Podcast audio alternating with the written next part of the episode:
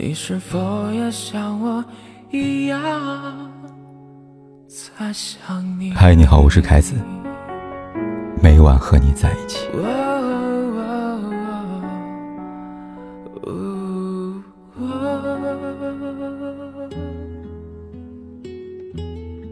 你此生要记住三个人：生你的妈，养你的老婆，教你的亲戚。人不犯我，我不犯人。人若犯我，礼让三分；人若再犯，斩草除根。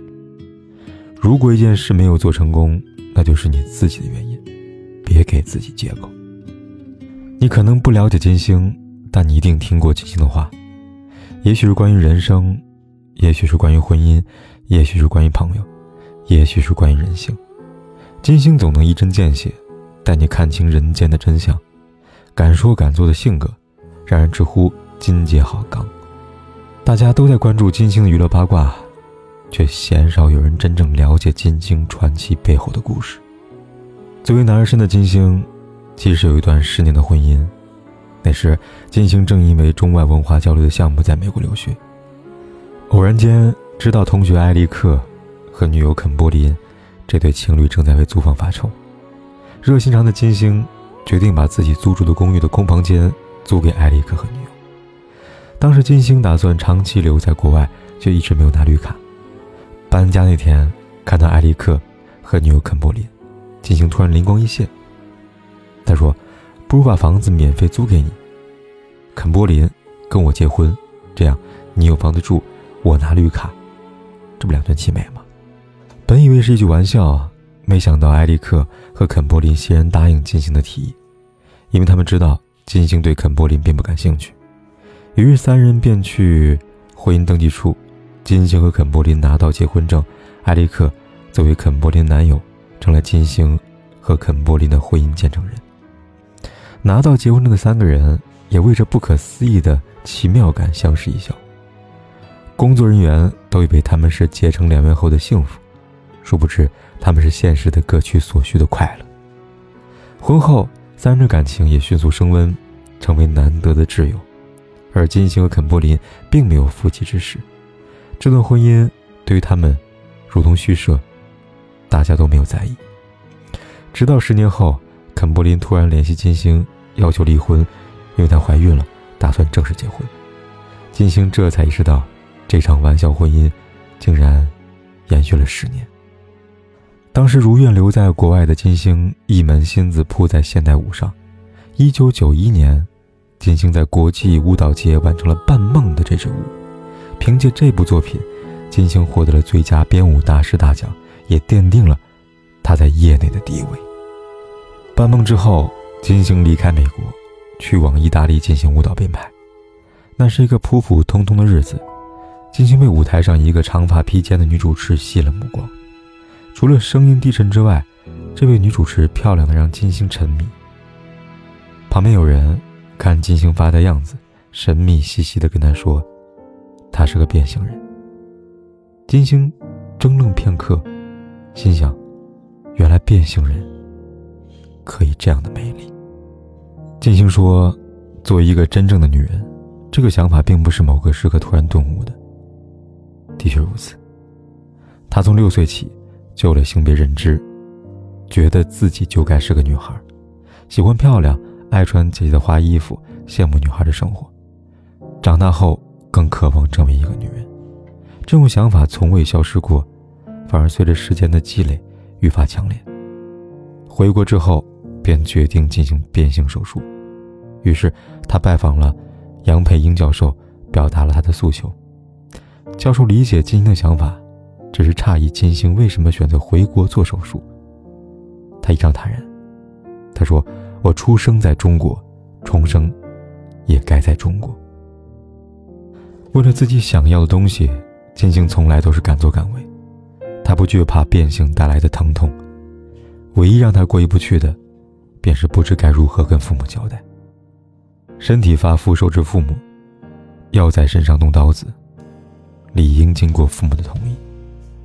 金星的父亲是个军人，一辈子活在条条框框当中。从未有过出格的经历，金星本以为父亲会大发雷霆打他一顿，没想到，父亲听完之后沉默了一会儿，便郑重对金星说：“终于对上号了，恭喜你，找到了自己。”母亲得知消息之后，只是问了一句：“你确定吗？”便支持道：“无论是男孩是女孩，你都是我的孩子，我只希望你健康快乐。”父母的支持，让金星安下心。一九九五年，金星走进了北京香山医院，义无反顾地迎接变性手术。为了不让麻药影响手术效果，金星决定不上麻药。在无影灯下，他咬着牙，忍受着割开皮肉、剔出毛囊、刺骨般的剧痛。手术疼吗？很疼，但因为有信念，所以金星挺了过去。他说：“我向老天爷讨了这么一大份的恩典，总要付出点什么才行吧？这世界本就没有什么东西是轻而易举能够得到的，更何况是变性这种高难度的手术。”可金星怎么也想不到，挺过了三场手术、四小时大出血，却没逃过人生的意料之外。由于一位护士的失误，没有留意到金星小腿部的夹子跑脱，夹住了血管，导致左小腿肌肉到脚趾神经全部坏死。是的，金星残疾。医生说，即使恢复也是个瘸子吧。不甘心、怀疑、不解，各种情绪充斥而来。金星前所未有的迷茫，不禁质问自己：这是为什么？难道我的选择是错的吗？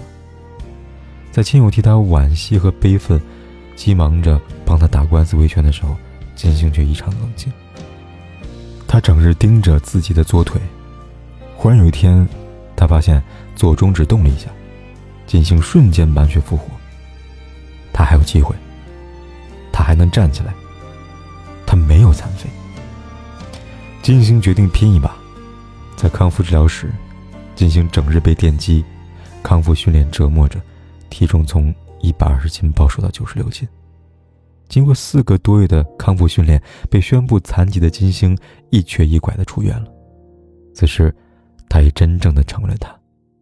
一年后，扔掉拐杖，金星重新站上了舞台，在北京保利剧院翩翩起舞。他满面笑容。享受着重新获得新生之后的绽放。他跳的可能不如之前有力，却热烈又自由。一直以来，金星被称为综艺名嘴。近年来，在各大综艺节目亮相，总是被大家褒贬不一。有人觉得他敢说敢为，直爽率真；有人觉得他嘴毒犀利，不留情面。可金星从未担忧外界的声音，他有自己的原则和底线。他的原则告诉他，有些事情他必须说，必须要做。于是他在节目《金星秀》里，怼过崇洋媚外的行为，怼过暴发户的油腻嘴脸，怼过演艺圈的潜规则，怼过节目组的暗箱操作。金星像个斗士，别人不敢碰的他碰，别人不敢说的他说。后来《金星秀》被停播了，很多人替他打抱不平。问及原因，金星毫不避讳地说：“小人伎俩。”金星秀没了，但金星依然不受影响，自在活着。就像他说的：“我不是电视人，我不靠电视生活，我为舞台而生。”之所以在娱乐圈大染缸当中敢说敢为，金星靠的是真本事。荧幕前的金星怼天怼地，生活中的金星却温柔善良。喜欢孩子，领养了三个孩子，全身心的爱他们，用心教育，细心照料，还经常在节目中分享跟孩子的趣事，真实又亲切。大儿子嘟嘟刚出生就被丢弃在医院，金星后来知道，想都没想，把孩子抱回了家。看着襁褓中的孩子，金星万分的心疼。他说：“就那一刻，我忽然觉得什么都不重要，我的人生一下子安定下来了。以后编不出舞蹈无所谓，有没有钱无所谓，我的全世界就是孩子最重要。”后来，金星遇到了生命的缘分，汉斯，一个德国商人，两人在飞机上邂逅，就看对了眼，于是交换联系方式。在汉斯猛烈的追求下，两人陷入热恋当中。汉斯不介意金星是变性人，并深深的被她的勇敢所吸引。即使金星告诉他，孩子永远比他重要，汉斯也欣然接受，并将三个孩子视为己出。好的爱情，大概就是爱你，并且尊重你，理解你的所作所为。金星找到了命定之人，她嫁给了爱情。很喜欢金星的一句话：“逆境中要善待自己，顺境中要善待别人。”不管是事业还是生活，金星始终在做他自己想做的，活成自己想要的样子，不被世俗影响，不受他人所迫，有清醒的认知跟豁达的人生态度。他像一朵玫瑰，身上带刺，也像一把枪，随时都有攻击性。